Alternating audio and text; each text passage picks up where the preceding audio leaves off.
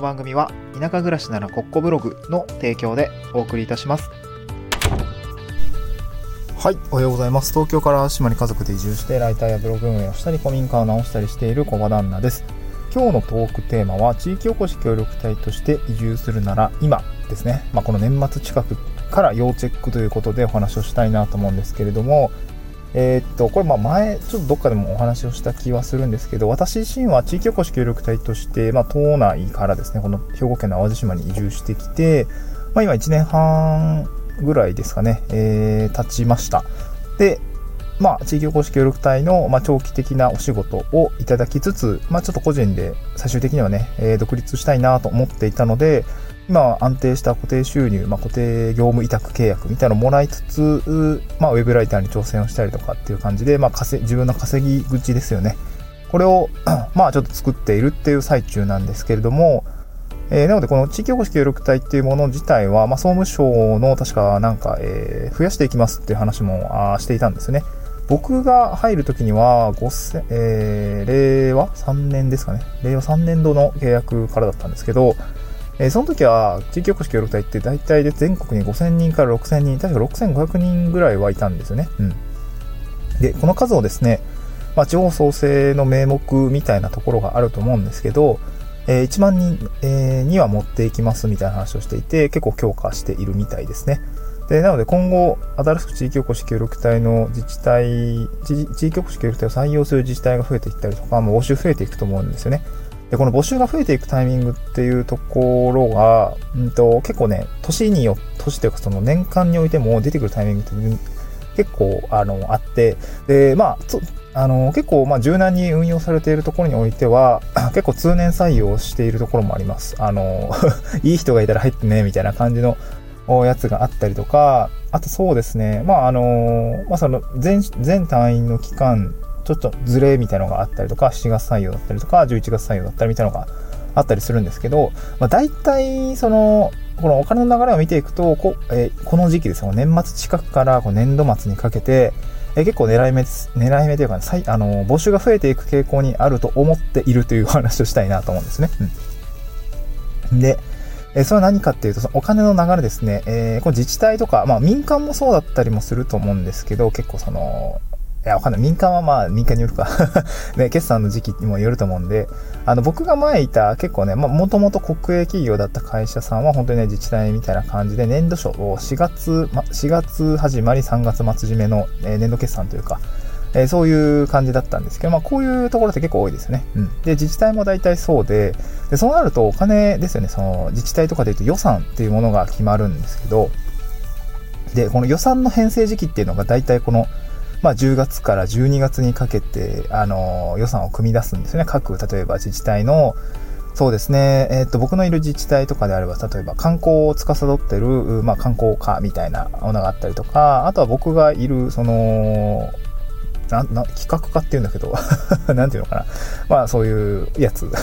あとなんだろうね。農業に関する農業振興課とかですかね。まあ、なんかそういう地域おこし協力隊をよくよく取るような、あのー、かって結構農業振興だったり、まあ林業もそうだし、漁業もそう、まあ一次産業とかもそうだし、観光系とかも特にそうですかね。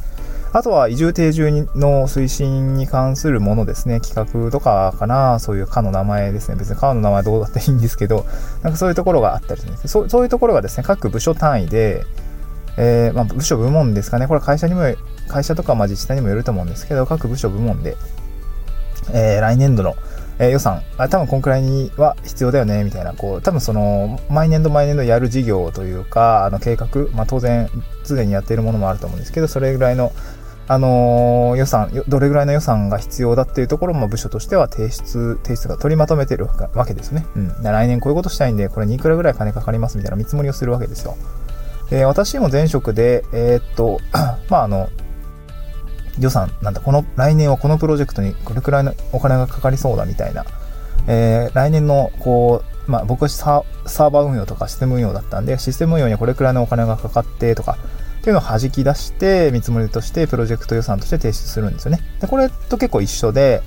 えー、各部門で、えー、まあ地域、例えば各部門で来年は地域おこし協力隊のを取ろうみたいななった時にですね、一旦予算組みするんですよね。うん。各課で予算組をするんです。予算請求するんですよね。で、取りまとめて、えー、っと、まあ、各、まあ、多分自治体にも財務課だったりね、えー、予算計画部みたいなのがあったりするんですけど、そこに一旦提出をするわけですよね。で、それで、ま、承認が下りれば来年の予算がですね、まあ、その承認が下りるって言ってるのが多分その、倫理回し出すのが多分1月から3月にかけての、ま、全体取りまとめて、いや、この事業はちょっとあれでしょうみたいな、これはちょっと本当にいるの？みたいな感じの精査があって、で、予算し予算配布みたいのが3月ぐらいには多分決まってくるんですね。まあ、大体そういう流れだと思います。で、そうなった時に、あの、大体予算が決まってくるのがですね、まあわかんない。早ければ、まあ12月とかには決まってたりもすると思うし、あのあとね、地域おこし協力隊の、あのお金の流れ的には、一これ総務省の制度なんで、国の地方交付税、あの国からの予算が出るんですね。あの各自治体には。で、自治体は、あの、地方交付税っていう形で、毎、確かこ年度末に一括して、こう、えー、入ってくる感じなんで、一旦ですね、各自治体の予算で、あの、建て替え払いをする感じになるんですね。協力隊の給料だったりとか、あと活動費ですよね。そういったものが、あの、一応ある、あの、なんだろう、一回建て替えて、国から後からもらうっていう感じなんで、その、まあ、例えば各自治体で、あの、予算を超えて協力隊を採用できないんですよね。あの、あ、一回建て替えるんでね、うん。結構大変だと思うんで。で、そういうことがあるんで、あの、まあ、一応自治体の予算に一旦、あの、ルール的にも入ってくるっていう感じなんですよね。うん。で、なので、自治体予算スケジュール的には、この年年度末、年度初から募集開始とか採用っていう感じになると思う、なるケースが結構、まあ予算のスケジュール上結構多かったりもします。まあ、なので、多分12月から募集が始まってとかね、えー、2月から募集が始まってとか、で、えー、みたいな、そんな感じでこう4月採用になっていったりとか、まあ、まあ大体その、退職からあの着任までの、まあ、スケジュール感の調整とかも、まあ、まあいろいろあったりもするんで、なんかこう、えー、僕の友人もなんか6月まで待ってくださいとかね、一旦こう、2月に採用とか3月採用に決まってすぐ7月から着任はちょっと難しいんで、5月末からにしてもらえませんかって感じで調整して、これずれ込んで6月採用みたいな感じで結構あったりもするんですけど、まあ、なので、えー、っと、まあ、予算スケジュール的にはこの12月から、あ僕も自治体もそうだった、まさにそうだったんですけど、12月確か1日から募集が始まって、12月,、ま、12月末まで書類選考で、1月中に、えー、まあ、なんかこう、なんだったっけな、面接は確か2月中だったかな。なんか、一回ね、そう、現地見てみませんかみたいな感じの、あの、オリエンテーションみたいなのがあったりして、で、それを経て面接ですね。で、2月末には決まって、4月から着任で結構ね、あの、そのスケジュール感きつくねって 思いながら、あの、まあ、そういう採用だったんですけど、うん。で、そんな感じだったんですね。うん。で、まあ、協力隊の予算の確保っていうところがあるので、えー、その予算スケジュールを見ていくと、まあ、この時期ですね、年末、まあ、12月ぐらいから、あまあ、大体年度末ぐらいにかけては、えー、予算のスケジュール感、あなんていうの？地域おこし協力隊の募集が出やすい時期なのかなって個人的には感覚としてありますので、その自治体のね、お金の流れを見ていくとそんな感じになりますので、えー、これから地域おこし協力隊をに、まあ、目指してですね、挑戦したい方はですね、この期間っていうのは、えー、結構ね、目を光らせておく。例えば、えー、具体的に言うと、ジョインさんですね。あのー、なんだっけ。うわ、ジョインって何て言うの？あの、忘れちゃったけど、あのジョインさんの、あの何て言うのかな。え募集ページを眺めていったりとか、まあ、すでに目をつけてる自治体とかであれば、自治体のあの、地域おこし協力隊の、まあ、よく募集が出ているページみたいなのを出て、あの、見ていたりとか、あとね、各自治体、市町村レベルじゃなくて、各県でも募集、地域おこし協力隊募集ページみたいなのがあったりするんですね。なので、そういうところを、まあ、よく見ておくっていう感じですかね。うん。まあ、僕自身は、えー、確かツールを使って、え、このページが更新されたらメールを送るみたいな感じでちょっと仕込んでやってたんですけど、まあ結構ちょっと難しかったん で、まあ別にね、あの、目視で見ていくでもいいと思うんです。週に1回見ておくとかね。あと Facebook あ僕の、兵庫県の場合はね、地域おこし協力隊は確か、えー、Facebook とかでもね、募集始まりましたよ、みたいな、こうやっているので、そういうのをチェックしておくっていうでもいいと思うんですけど、まあ、何せよ地域おこし協力隊の募集をですね、見逃すと、えー、せっかくね、えー、その自治体興味あったのにっていうところで、あの、えー、選考に臨むチャンスが失われてしまうので、まあ、要チェックしておくといいのかなと思いますね。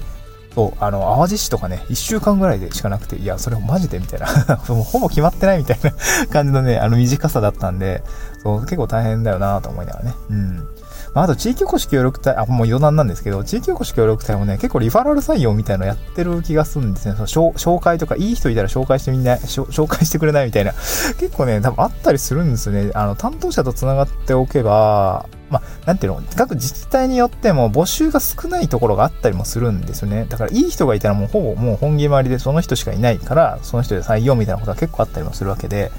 あの、まあ、人気ね、人気の地域に募集が、あのー、まあ、昨今集中していて、二極化が進んでるっていうデータもあるので、えー、確かこれは総務省かなんかが出してたと思うんですけど、あ、どうだったかな？なんかね、そう、そういうデータがあったりもするんで、やっぱね、その狙い目の地域って、やっぱその、協力隊員が多かったりとか、制度運用がしっかりされていたりとか、まあ、活動しやすいっていう情報がね、多かったりとか、あとは、まあ、あとは街として魅力的っていうところもあったりもするんで、あの、やっぱ二極化するのもね、あの、まあそういうもんかなとは思いながら、あの、考えてるんですけど、なので、地域おこし協力隊自体は、ハードルが低いところもあるし、ハードルが実は高いところもある。僕の場合はね、募集が確か、一枠に対して、えー、後から聞いたんですけど、なんか17人ぐらい、あの、17倍ぐらいで、いやー、もうよかったと思って 会社辞めてたんで、その時。いや、受かるつもりで辞めてたんで、まさかそんな高いと思ってなくて、マジギリギリ滑り込みセーフみたいな感じでしたね。本当に。なんか最後の、最後まで、最終、この人とこの人どっちがいいかなーって感じで僕が押し切ったみたいだったんですけども、本当に良かったなと 思ってるんですけどね、良かったなと思います。はい、そんな感じで、まあこれからの時期ですね、地域おこし協力隊を目指すね、あれば、あこの、これからの期間っていうのは、まあ要チェックということでございました。あ地域おこし協力隊に関する、まあ採用とか、給料とか、えー、お金の、まあ、活動費に関する話とかっていうのは私のブログですね。今日スタンド F の概要欄にブログの、えー、ブログのリンク貼り付けております。えー、ブログのリンクに飛ぶとですね、まあ、ちょっと下にスクロールしていくと地域おこし協力隊について知るとかね、え、募集対策とかね、えー、FAQ みたいな感じでまとめているページ出てきますので、まあ、そちらからですね、え、ブログの方で確認していただけると分かりいいのかなと思います。はい、また次回の収録でお会いしましょう。バイバイ。